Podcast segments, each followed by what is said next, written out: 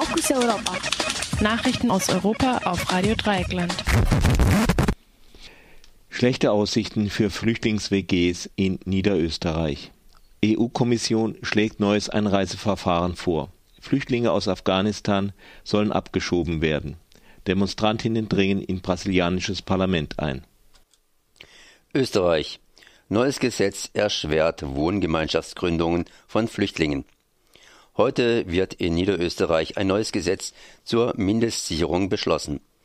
Die ÖVP setzt damit einen Deckel bei 1500 Euro und niedrigen Sätzen für Menschen, die in den letzten sechs Jahren weniger als fünf Jahre in Österreich gelebt haben, durch.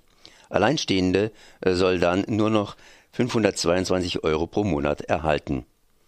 Das Schwerwiegende an der Neuerung ist, dass der Deckel auch für alle Menschen gilt, die in einer Wohngemeinschaft zusammenleben und nicht nur für diejenigen, die einen gemeinsamen Haushalt bestreiten, also gemeinschaftlich wirtschaften. Für Familien und Einzelpersonen macht es durch das neue Gesetz keinen Sinn mehr, sich eine Wohnung zu teilen, da sie gemeinsam dann nur noch 1500 Euro monatlich zur Verfügung haben, inklusive Wohnkostenanteil. Dadurch wird es Flüchtlingen praktisch unmöglich gemacht, Wohngemeinschaften zu gründen, obwohl auf dem Wohnungsmarkt eher größere Wohnungen und Häuser angeboten werden als kleine billige Wohnungen. In den anderen österreichischen Bundesländern gilt die Deckelung nur für Personen, die auch gemeinsam haushalten. EU-Kommission schlägt neues Einreiseverfahren vor. Der Entwurf sieht eine elektronische Einreisegenehmigung vor, die vor Antritt der Reise eingeholt werden muss, so wie es bereits in den USA der Fall ist. Damit soll vorab abgeschätzt werden können, ob durch Personen ein Risiko für illegale Migration für die Sicherheit der öffentlichen Gesundheit besteht. Es betrifft Personen, die Angehörige von Drittstaaten sind und ohne Visum in die EU einreisen können.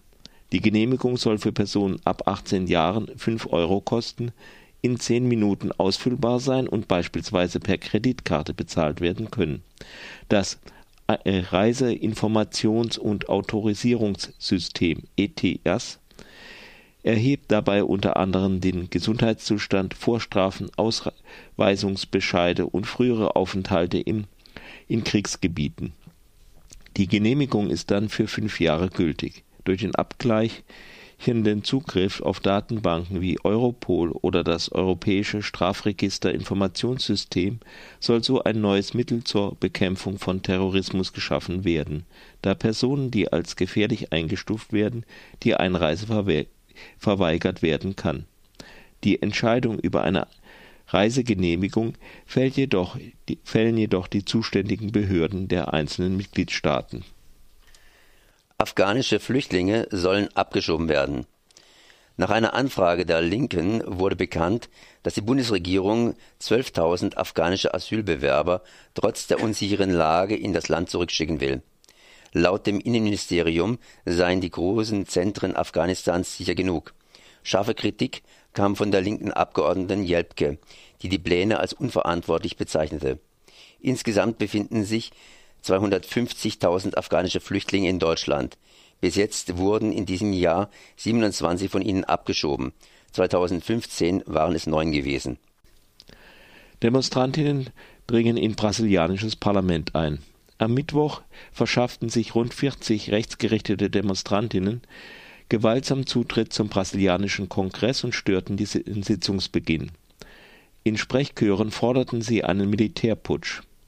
Abgeordnete äußerten ihre Besorgnis über den Vorfall. Die sozialistische Präsidentin Dilma Rousseff war Ende August wegen Manipulationsvorwürfen ihres Amtes enthoben worden. Seitdem hat Michael Themer das Amt offiziell übernommen. In den letzten Jahren kam es wiederholt zu großen sozialen Protesten aufgrund der schlechten Wirtschaftslage und großen Ungleichheit in der brasilianischen Gesellschaft